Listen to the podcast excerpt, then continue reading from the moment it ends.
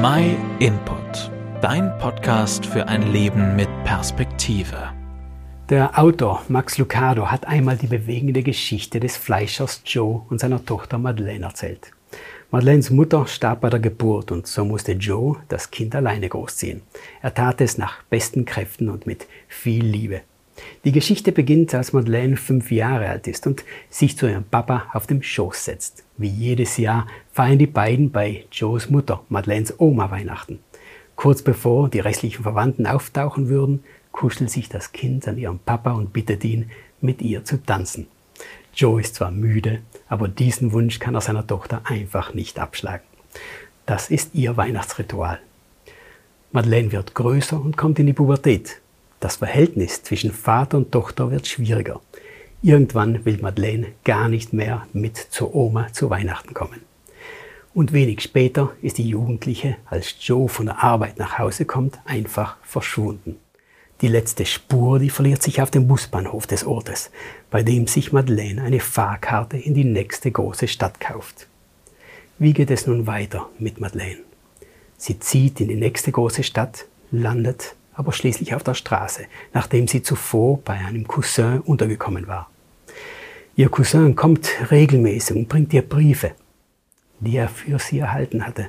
Und das tut er auch weiterhin, als Madeleine ganz unten ist und in einer Table Dance Bar beginnt zu arbeiten. Sie weiß, dass die Briefe von ihrem Vater sind und kann sich vorstellen, was in ihnen steht.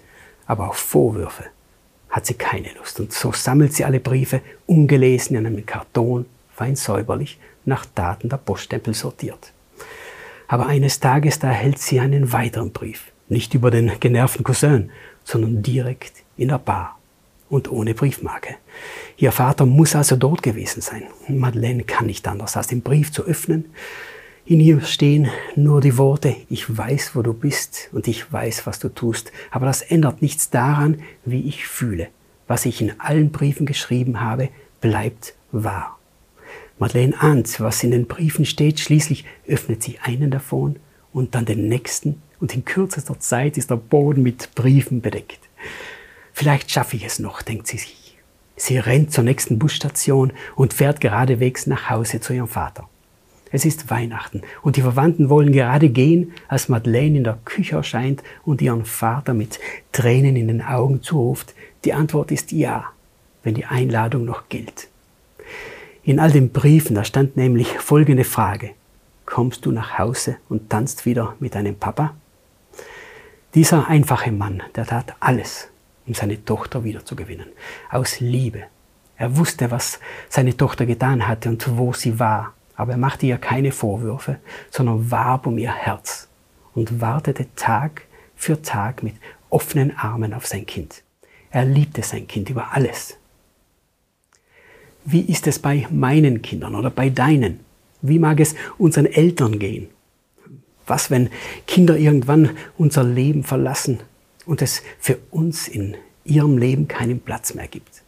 Und so wurde auch mir deutlich, wie sehr Gott leidet, wenn wir ihm den Rücken zudrehen und er keinen Platz in unser Leben hat. Im Johannesevangelium, da heißt es, doch allen, die ihn aufnahmen, gab er das Recht, Kinder Gottes zu werden. Das sind die, die an seinen Namen glauben. Gott fühlt für uns, wie wir für unsere Kinder fühlen. Und Gott leidet deswegen, wie wir leiden, wenn die Beziehung zerbricht. Gott wirbt ebenso um dein Herz. Auch er liebt dich, egal was in deinem Leben alles schiefgelaufen sein mag.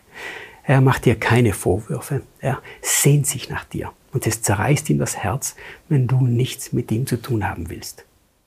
Aber auch er gibt nicht auf, sondern fragt dich immer und immer wieder, kommst du nach Hause? Was willst du ihm antworten?